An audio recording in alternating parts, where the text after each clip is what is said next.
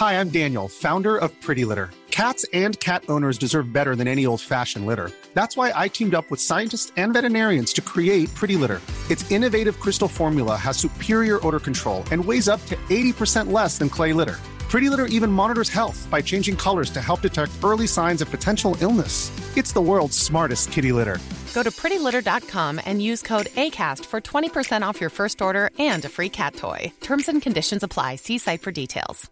Spring is my favorite time to start a new workout routine. With the weather warming up, it feels easier to get into the rhythm of things. Whether you have 20 minutes or an hour for a Pilates class or outdoor guided walk, Peloton has everything you need to help you get going. Get a head start on summer with Peloton at onepeloton.com. Mom deserves the best, and there's no better place to shop for Mother's Day than Whole Foods Market. They're your destination for unbeatable savings, from premium gifts to show-stopping flowers and irresistible desserts. Start by saving 33% with Prime on all body care and candles. Then get a 15-stem bunch of tulips for just $9.99 each with Prime. Round out Mom's menu with festive rosé, irresistible berry chantilly cake, and more special treats. Come celebrate Mother's Day at Whole Foods Market. Bonjour à tous et bienvenue dans ce nouvel épisode d'Objectif Client. Je m'appelle Jérôme Turi et je suis le cofondateur de la société Anomia, le cabinet de conseil en stratégie exclusivement dédié aux avocats. Lors de nos activités de conseil et de formation, nous nous sommes rendus compte que les avocats gagneraient à mieux connaître leurs clients. C'est pour cela que nous avons créé Objectif Client, le podcast où nous interrogeons les clients des avocats. Dans ce nouvel épisode, j'ai le plaisir de recevoir Emmanuel Tedesco, fondateur de la Yogurt Factory, une enseigne de glace au yaourt saine et ludique qui rassemble un réseau d'une soixantaine de points de vente, dont une quarantaine en franchise. Je vous invite bien sûr à aller goûter ces délicieuses glaces, mais laisse place maintenant à ma conversation avec Emmanuel. Bonne écoute Emmanuel Tedesco, bonjour. Bonjour Jérôme. Merci de venir ici dans nos locaux pour participer à ce nouvel épisode d'Objectif Client. Avec plaisir. Euh, Emmanuel, tu es le cofondateur de la Yogurt Factory euh, que tu gères depuis euh, 10 ans, je crois. Est-ce que tu peux déjà commencer par nous dire ce qu'est la Yogurt Factory? Oui, bien sûr. Donc Yogurt Factory, c'est une enseigne de glace au yaourt, euh, 0% de matière grasse, sur lequel on peut rajouter des toppings. Donc les toppings, c'est des fruits, des coulis, des biscuits, des bonbons. Euh, donc voilà, donc on va dire que c'est une alternative à la glace qui est à la fois saine et ludique. Saine parce que la base est, euh, il y a moins de sucre, moins de calories, moins de matière grasse que dans une glace classique. Et ludique parce qu'on peut rajouter voilà, toutes, ces, garnitures dessus. Euh, nous, ce qu'on met surtout en avant, en fait, c'est le côté très gourmand, amusant et ludique du concept. Donc, on a par exemple une offre de topping illimité, c'est-à-dire que chez nous, quand on arrive dans une boutique, on arrive devant un grand bar avec plein toutes ces garnitures de toutes les couleurs très gourmandes euh, qui, qui- qui sont visibles. On choisit d'abord sa taille de pot, son parfum de glace, et après, on peut ajouter autant de toppings qu'on veut dans son pot, tant que ça rentre dans le pot, pour un prix fixe. Donc ça donne lieu à, à beaucoup de- d'excès de, la part de nos clients. Euh, et il y en a pour tous les goûts. euh, voilà, des fruits frais pour les gens qui font un petit peu attention à leur ligne. Des Kinder Bueno, des Oreo, des Smarties, des bonbons pour les enfants. Enfin, voilà, on peut vraiment personnaliser sa glace et ça fait quelque chose de, de très gourmand et une expérience assez différente finalement de, de la glace classique. Super, Bah, pour l'avoir euh, déjà goûté, ça vaut le, ça vaut le détour. Merci. Et on parle, on parle de combien de boutiques? Euh, Est-ce que toutes Alors, les boutiques ouais. sont en propre? Comment ça se passe? Alors aujourd'hui, on a un réseau d'une soixantaine de points de vente, euh, une vingtaine en propre et une quarantaine en- en franchise. D'accord. Euh, voilà, essentiellement en France euh, et avec quelques boutiques à l'étranger, euh, en Belgique, Luxembourg et, récemment à La Réunion et au Gabon. Top. Première ouverture en, en- en Afrique. Euh, voilà, et donc euh, qu'on a avec un développement qui s'est fait évidemment d'abord en propre hein, pour Mm. bien maîtriser notre concept, Ouais. voilà, trouver nos fournisseurs, créer notre charte architecturale, etc., une organisation type. Et euh, quand on s'est senti prêt, donc en 2016, on a démarré le développement en franchise. Et c'est vrai que ça a permis d'accélérer pas mal le rythme d'ouverture. Ouais. Euh, voilà, donc on tourne à une dizaine d'ouvertures par an depuis, euh, depuis 4-5 ans. D'accord. Donc de- 2016, tu, tu crées Yogurt Factory en 2011, c'est Ouais, ça? T'es fait. monté jusqu'à combien de boutiques en propre avant de passer en franchise? Euh, on, est on, est, on a d'abord eu 8 points de vente en propre avant de démarrer la franchise. Euh, en fait, bah, pour faire un très rapide description de ce qui s'est passé entre 2011 et, et 2021, Ouais. 2011, on a ouvert à Marseille notre premier point de vente, euh, qui est un petit peu le, qu'aujourd'hui on appelle le laboratoire de, de Ski Yogurt Factory. on n'avait aucune expérience dans la restauration rapide, on a fait plein d'erreurs. Euh, on s'est lancé un petit peu tête baissée. Euh. Bah, raconte-nous justement, comment, comment si tu n'as aucune expérience dans la restauration rapide, comment tu en arrives à ouvrir quelque chose comme la Yogurt Factory à Marseille? Ouais, bah en fait, euh, on, était en école de commerce avec mon associé, on a fait des, stages à l'étranger. Mhm. Donc moi je suis parti à New York six mois, mon associé lui était à Tel Aviv six mois. Et on a chacun de notre côté goûté nos premiers frozen yogurt là-bas. on a trouvé le concept sympa et quand on est revenu cette année de césure, euh, on, s'est dit, on avait l'envie tous les deux de créer une entreprise. Euh, on se connaissait très bien, on était en prépa ensemble, en école ensemble, etc. Et donc euh, voilà, on a parlé de plein de projets différents. Et à un moment, on a parlé du, frozen yogurt. on s'est dit que ça serait sympa de. Enfin, c'était un produit avec lequel on se sentait vraiment à l'aise. on est très gourmands tous les deux. Et, et, donc on s'est dit que ce serait sympa de rapporter ça en France. On a fait une petite étude de marché pour voir ce qui existait. À l'époque, il y avait deux, trois marques, mais le marché était encore assez vierge. Mhm. Euh, et donc, bah, on, a, voilà, on a fait un business plan. Euh, on, allait voir, euh, on allait voir des banques et, on a ouvert. Alors, pour la petite histoire, on devait ouvrir à Paris d'abord et pas à Marseille, puisqu'on est tous les deux parisiens. Ouais, ce que j'allais te demander. Marseille s'est tombé un peu comme un cheveu sur la soupe. C'est qu'en fait, notre ouverture à Paris ne s'est finalement pas faite parce que le, la personne qui devait nous vendre son fonds de commerce euh, nous a finalement dit au bout de deux mois, après la signature de la promesse de vente, qu'il ne voulait plus vendre son fonds de commerce. Ah, c'est embêtant. Ce qui est embêtant. Euh, et donc là, on était au mois de mai, on voulait absolument ouvrir euh, l'été, parce que voilà, c'est un produit qui marche mieux l'été. et donc là, le grand-père de mon associé nous a dit, mais qui, donc, qui lui aussi est dans le commerce, il y avait des réseaux de boutiques, nous a dit, j'ai une boutique à Marseille qui marche super bien, j'ai vu qu'il y a un emplacement libre en face allez vous installer là, ça vous permet de tester le, tester le concept. Et donc on a fait deux visites à Marseille et voilà, on est parti tête baissée, euh, pour, pour, pour, euh, lancer la, marque là-bas. Et bon, ce qui était une bêtise, hein, parce que l'emplacement n'était pas bon euh, et nous, dans notre secteur d'activité, avec un mauvais emplacement, même avec toute la bonne volonté du monde, on ne peut pas fonctionner, parce que c'est vraiment de l'achat d'impulsion. Donc il faut être dans le, dans le flux. Euh, mais ça nous a permis de faire un petit peu voilà, tous les tests de départ. Euh, bon, on a modifié plein de petites choses euh, au cours du temps, on a fait plein d'ajustements. on s'est aperçu que la marque plaisait, que le produit plaisait. Par contre, que, voilà, on avait fait plein, plein d'erreurs qui étaient assez rédhibitoires. et donc, un an plus tard, on a ouvert notre première boutique à Paris, dans le Marais. et on considère que c'est vraiment ça le point de départ de l'aventure, puisque en réalité, entre le moment on a commencé à parler du Yogurt Factory et le moment où on est ouvert à Marseille, c'est passé moins de six mois. Et c'est trop court. Euh, on n'avait pas. S'était pas fait accompagner au niveau, euh, au niveau juridique. Bah, justement, avant, de passer sur l'ouverture dans le, dans, le, Marais, euh, quand tu ouvres cette première boutique à Marseille, j'imagine qu'il faut déjà avoir une société, tu signes, comme tu dis, un, contrat comment, comment, comment tu t'es entouré? Comment tu as fait? Bah Justement, on ne s'est pas entouré. Et c'était, euh, c'était une, vraie, euh, une vraie erreur. Euh, et je pense qu'on a perdu, on a perdu bah, au moins un an à, cause de ça. C'est-à-dire que, bon, déjà, on n'avait pas rencontré d'experts métiers sur notre activité, ou très peu. on pensait qu'on avait une bonne idée, qu'il fallait aller vite. Et donc, on s'est jeté un peu tête baissée. Pour la partie juridique, on a créé la société tout seul. On a téléchargé des statuts tout faits sur Internet.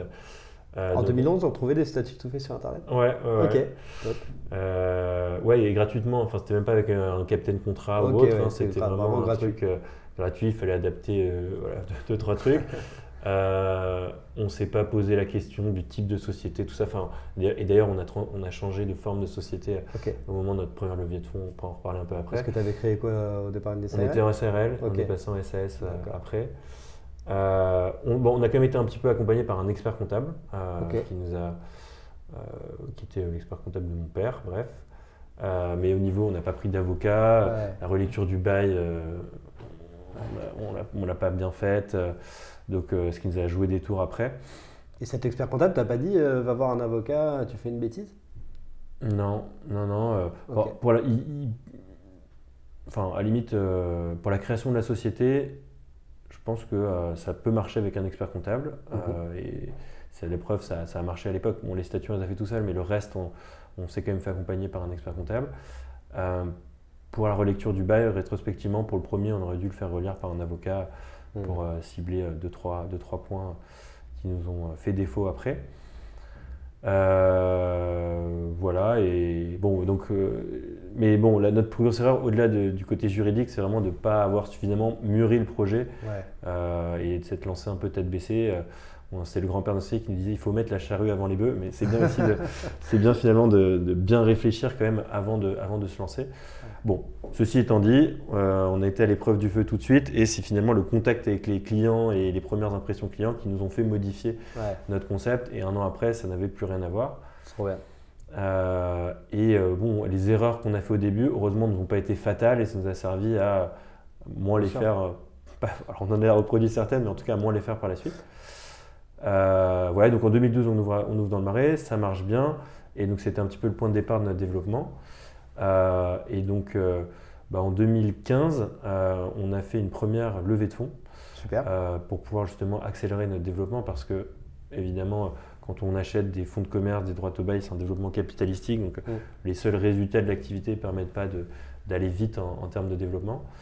et donc, on a fait appel à des, à des investisseurs, à la fois pour doubler notre, notre taille de réseau en propre et mmh. pour lancer la franchise.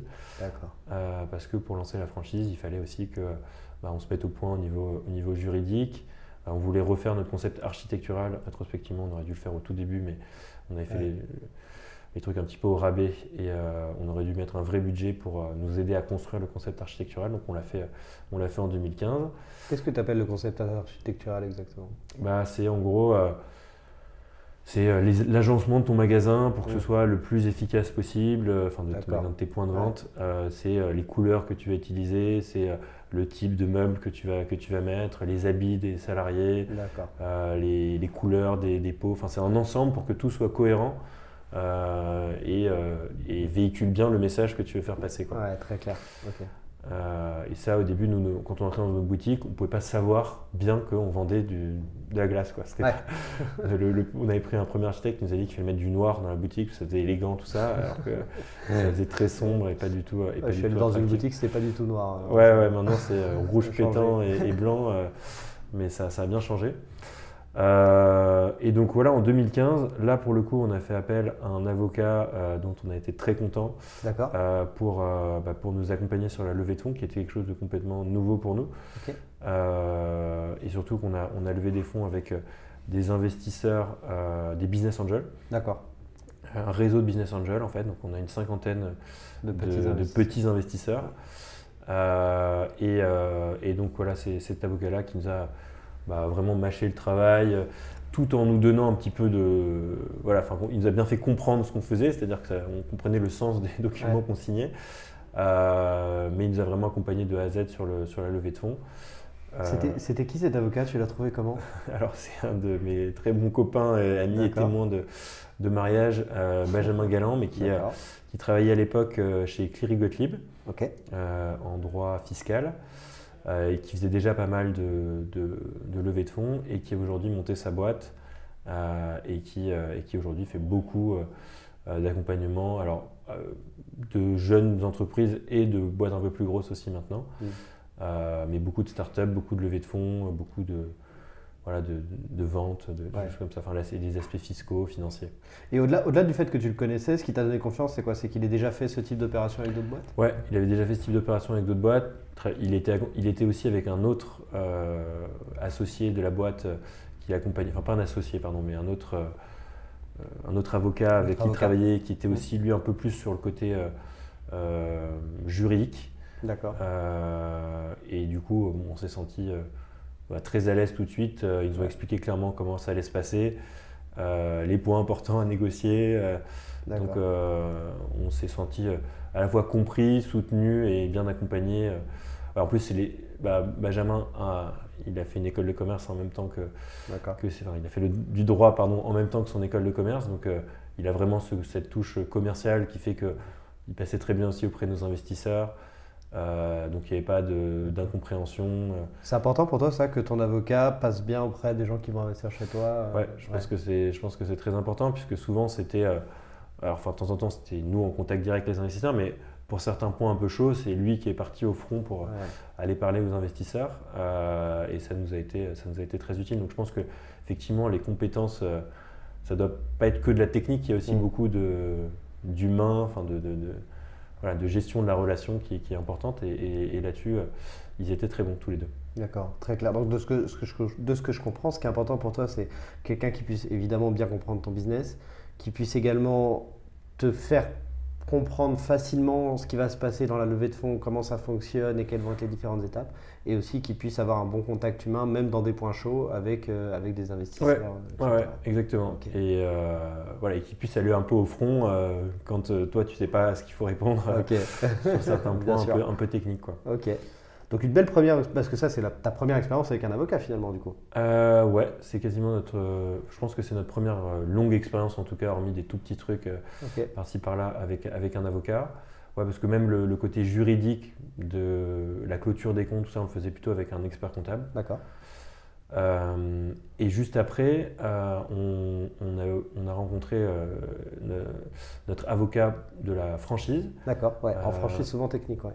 Ouais, très technique, effectivement. Et là, impossible à faire sans, sans accompagnement euh, juridique parce que bah, il y a tout un ensemble de, bah, déjà de documents juridiques à produire pour pouvoir signer un contrat de franchise. Hein. Mhm. Le DIP, le contrat de franchise, il y a plein de choses à savoir sur ce qu'on peut faire, sur ce qu'on ne peut pas faire. Euh, et là, en fait, pareil, c'était du bouche à oreille. On avait rencontré euh, les fondateurs de, la marque Crépit, qui est une enseigne de crêpes qui est leader en France dans la, dans la, crêpe, euh, beaucoup en centres commerciaux comme nous, euh, et qui nous avait parlé de, cet avocat. Et en fait, on, on, en avait rencontré plusieurs, et ce qu'on a beaucoup aimé chez lui, c'est qu'il ne nous a pas dit euh, je vais juste vous, vous pondre un, contrat de franchise, mais en gros, il nous a bien expliqué que la franchise, c'était un nouveau métier par rapport au métier de, de succursaliste, enfin de, de développement en propre. Euh, et que finalement le contrat de franchise c'était la synthèse d'une réflexion euh, assez longue qu'il fallait avoir pour bien comprendre le métier qui peut être abordé de plein de façons différentes, mais en tout cas qu'on le fasse à notre façon.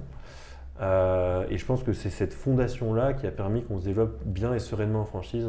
On n'a pas eu de problème au niveau juridique après, on n'a pas trop de conflits avec nos franchisés.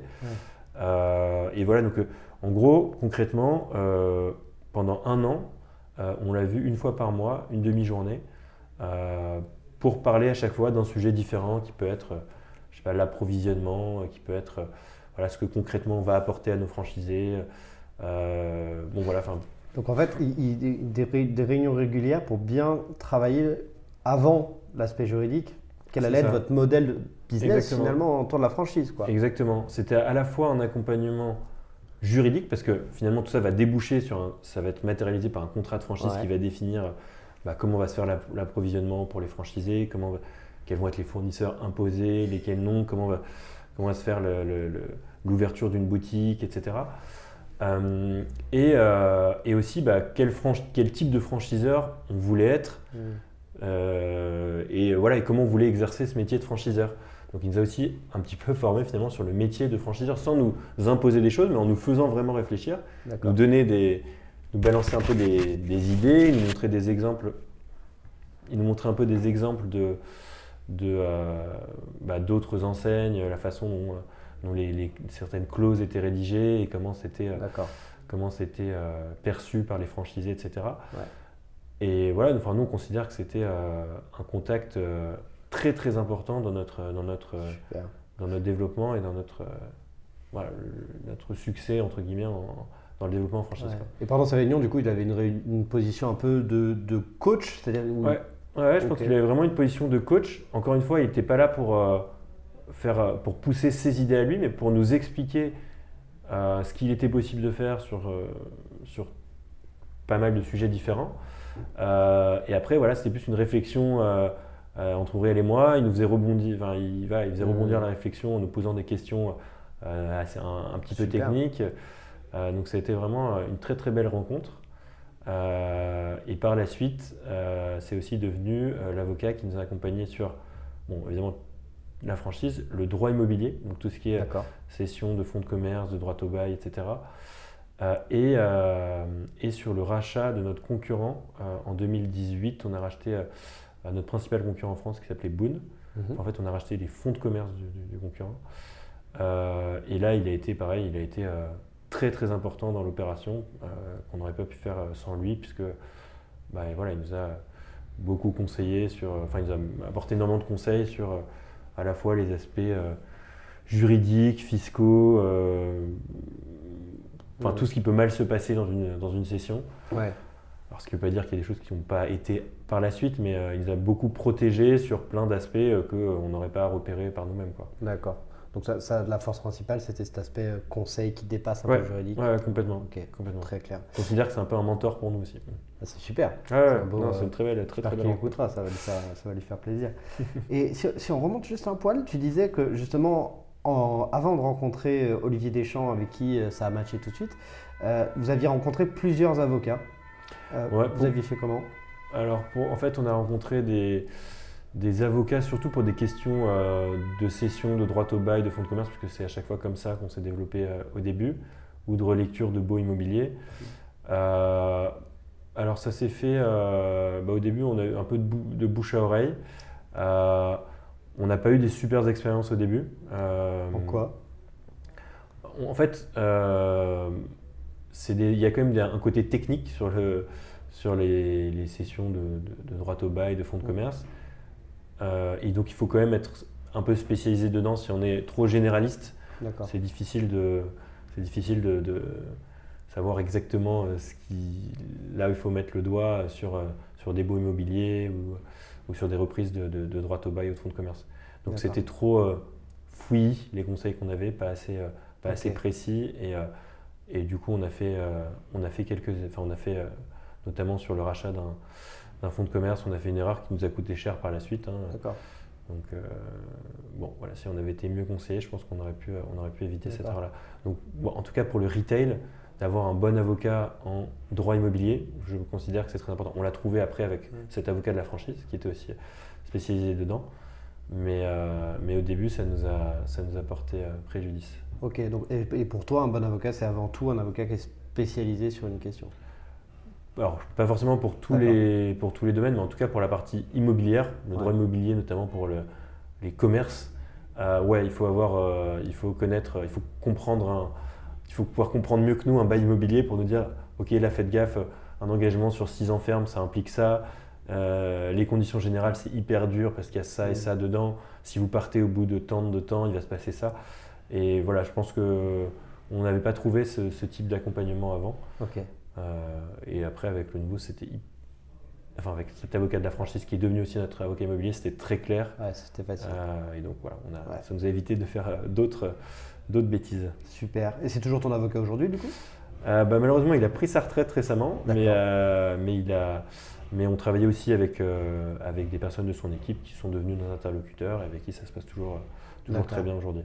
Et qui continuent à, à nous accompagner, notamment sur notre développement international voilà, que ce soit pour euh, remettre à jour notre contrat de franchise, mm. euh, créer un contrat de master franchise, euh, faire des traductions dans les, avec les, parce que mine de rien, chaque pays a des, des lois spécifiques même pour la franchise, mm.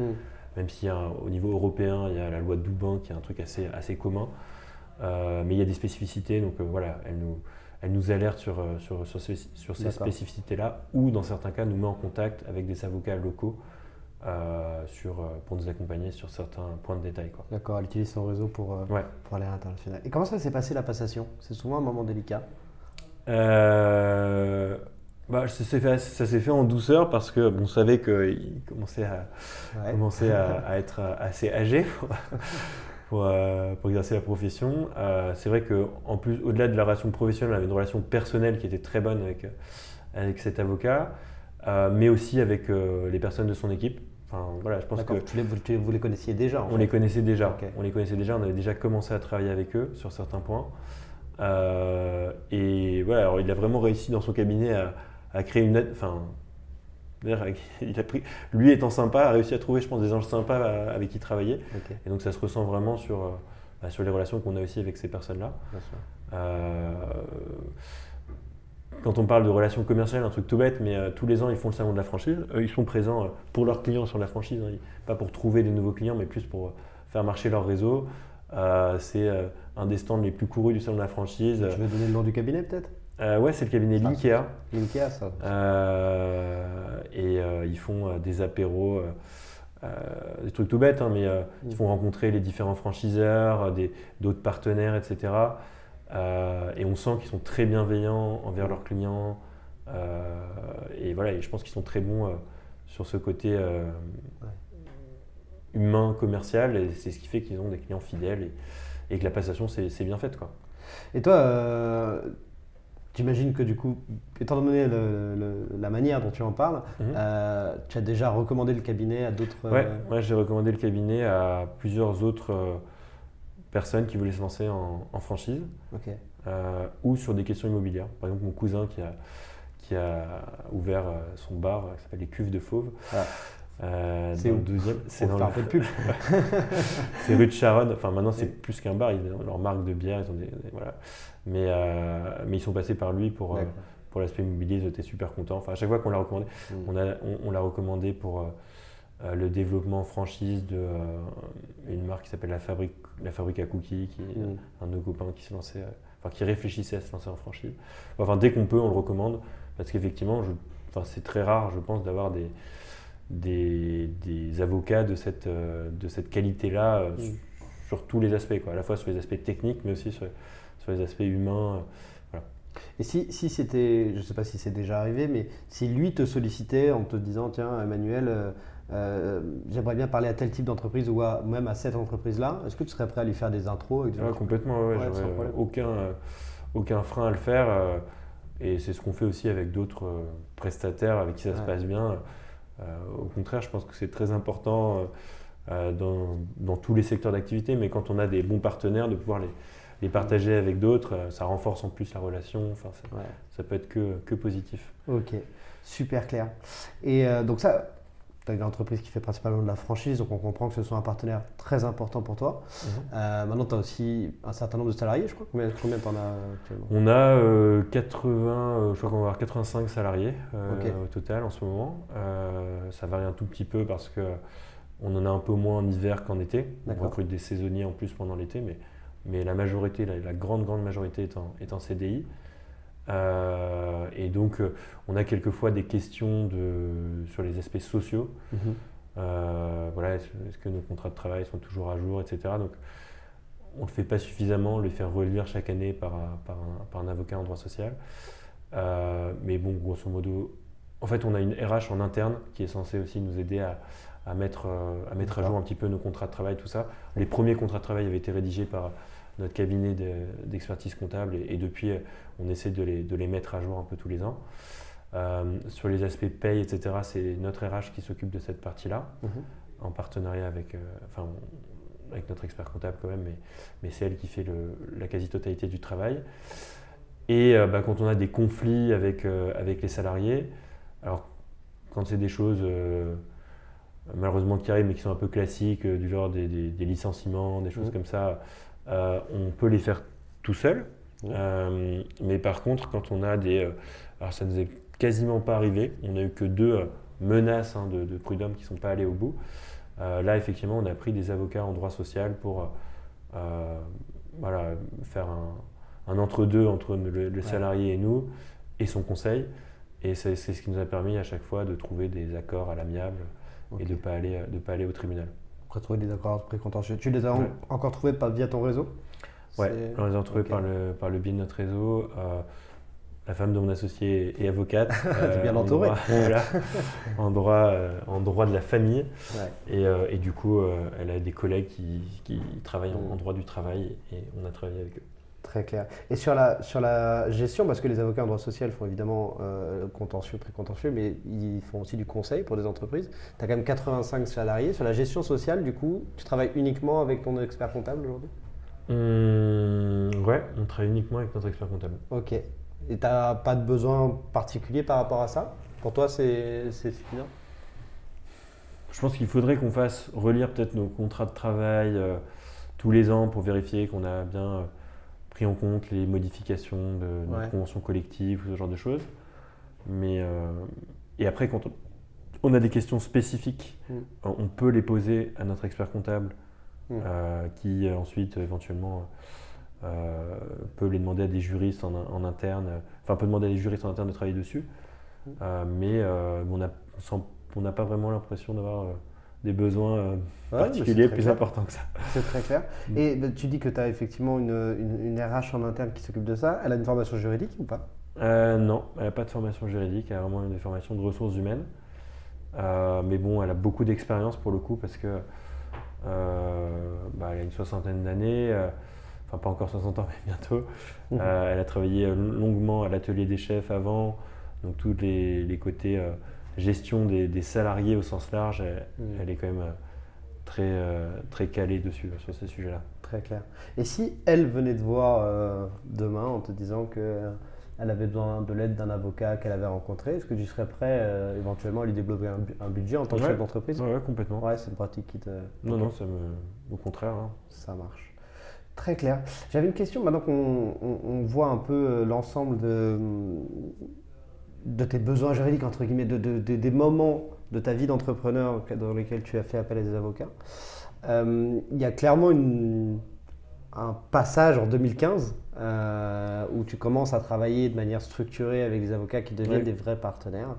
Euh, auparavant, tu l'as dit, hein, vous cherchiez à aller vite, euh, vous avez manqué peut-être un peu d'expérience, il me semble que tu l'as dit aussi. si des avocats t'avaient contacté à cette époque-là pour la création de ta boîte en disant attention Emmanuel, faire des statuts tout seul, faire un pacte tout seul, est-ce que tu aurais contracté avec eux ou est-ce que de toute façon en fait tu allais partir tout seul?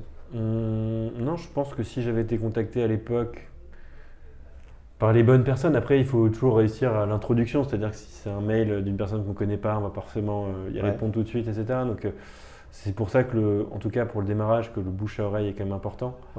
Euh, mais oui, je pense qu'on aurait pu et dû travailler avec, avec des avocats dès le début. Mmh. je précise d'ailleurs qu'on n'a même pas fait de pacte d'actionnaires sur notre au début, on l'a fait qu'au moment de notre première levée de fonds. Et ça, alors heureusement, tout s'est bien passé entre nous, mais, mais c'est quand même une erreur majeure hein, mm. qu'on aurait, qu'on aurait pu éviter si on avait été conseillé à l'époque. Mm. Euh, voilà, idem sur, sur les, les, beaux immobiliers. Enfin, il y a quand même, nous, on a, en école de commerce, on a une formation un peu globale, donc on touche un petit peu à tout. On connaît un petit peu de social, un peu de juridique, un peu de mm. compta, un peu de finance, un peu de tout. Mais je pense que c'est quand même euh, très important euh, de s'appuyer sur des experts secteurs hmm.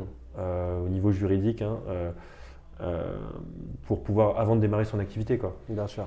Et sur la création de la société, ouais, bah, tout bêtement, on n'aurait pas. Enfin, ça nous a coûté de l'argent de faire une transformation de SARL en SS, faire venir un commissaire aux apports de mémoire, machin. Enfin, c'est une procédure un peu longue et coûteuse. si on avait fait une SS tout de suite en se disant que notre projet de développement c'est ça, ça, ça, bah, ça aurait été quand même beaucoup, beaucoup plus simple. Euh, voilà, je pense qu'on avait largement sous-estimé cet enjeu-là, au même titre qu'on avait. tu avais le budget à l'époque Parce que tu l'as ah, on Non, on euh, n'avait pas de levée de fonds de ça, donc on était vraiment. Euh, bon, on avait des prêts, mais qui étaient appuyés sur des, sur des boutiques, quoi, enfin des, des, prêts pour faire des travaux, pour acheter des fonds de commerce. Donc on n'aurait pas, pas, forcément eu beaucoup de, de budget pardon, à, investir dedans. Mais je pense que pour des avocats, c'est pas idiot aussi d'accompagner des boîtes dès le début en faisant des, voilà, des, honoraires assez, euh, assez réduits euh, au début, en tout cas dans les projets dans lesquels ils croient. Euh, parce que si on, on, avait, on a quelqu'un de confiance dès le début, bah, après, ouais, on, Quand on, va le garder. augmenter les budgets. Les exactement. on aurait été prêt à, continuer. Et, et, voilà. Très clair. c'est un cas qui est extrêmement, extrêmement classique en plus.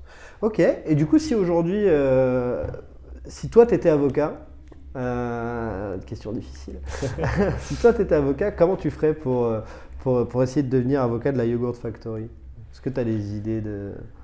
Euh, bah en fait, je pense que j'essaierai de vraiment cibler les besoins que peut avoir l'entreprise à tel ou tel stade de son développement. D'accord. et si et si et proposer voilà quelque chose qui soit vraiment euh, enfin, essayer de trouver les points sensibles de l'entreprise, euh, qui peuvent être, euh, par exemple, elle, la question sociale. Est-ce que vous êtes sûr que vous faites les choses bien sur le droit du travail, sur mm. les, contrats de travail, sur, sur la paye, etc. ou, ou, si c'est le développement international, voilà, nous on peut vraiment vous aider sur cette partie-là. Enfin, en gros, cibler vraiment. partir au Gabon, attention. Ouais, partir au Gabon, attention j'en sais rien, vous n'allez pas pouvoir récupérer de royalties parce que les devises ne peuvent pas sortir du pays. Ce n'est pas le cas pour le Gabon, mais c'est le cas pour d'autres pays d'Afrique.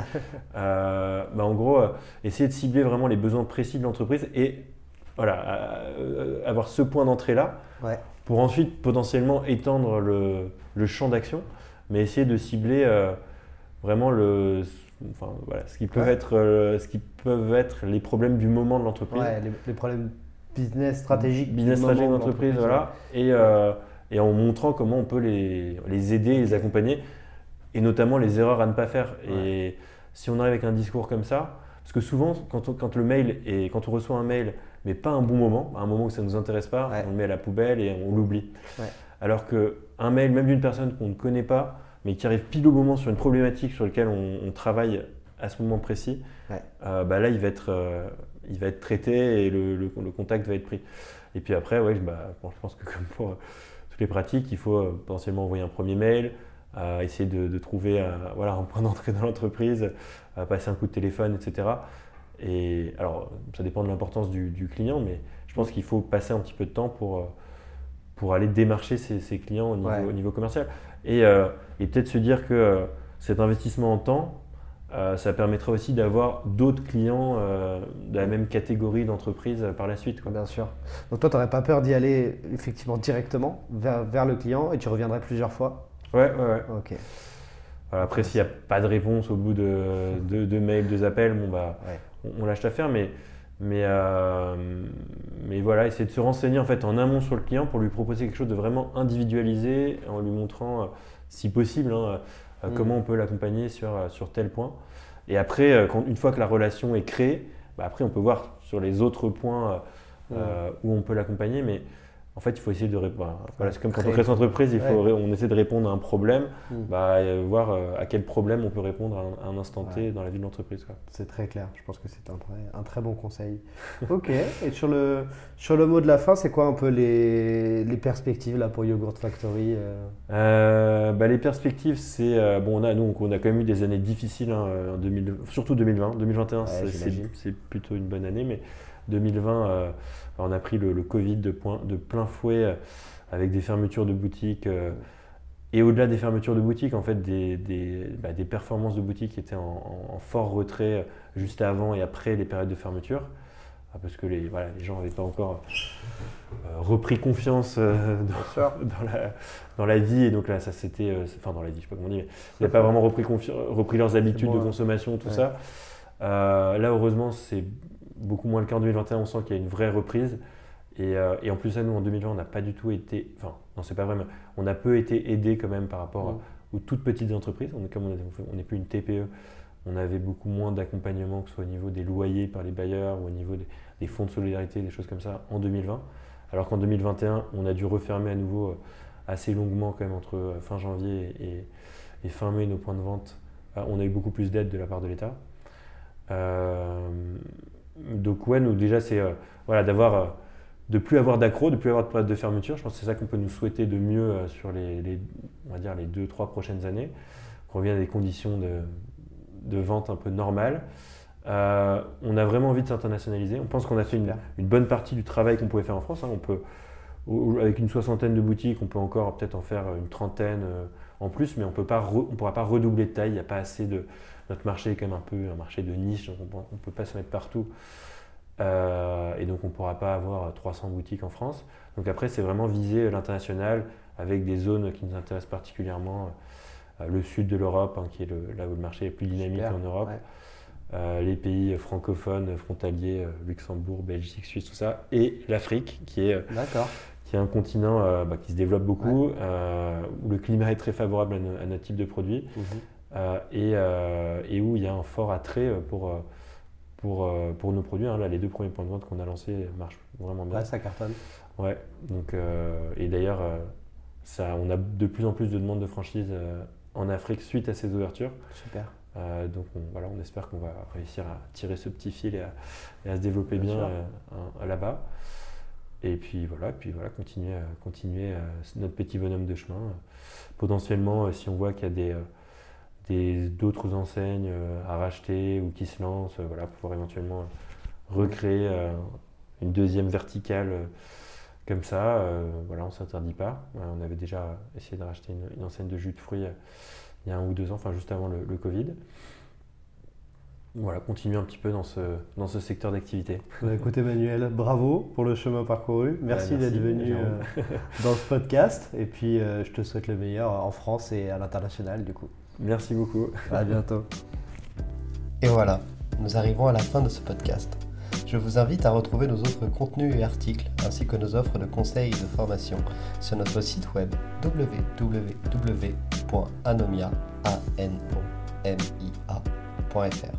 À bientôt! Mom deserves the best, and there's no better place to shop for Mother's Day than Whole Foods Market. They're your destination for unbeatable savings, from premium gifts to show-stopping flowers and irresistible desserts. Start by saving 33% with Prime on all body care and candles. Then get a 15-stem bunch of tulips for just $9.99 each with Prime. Round out Mom's menu with festive rosé, irresistible berry chantilly cake, and more special treats. Come celebrate Mother's Day at Whole Foods Market.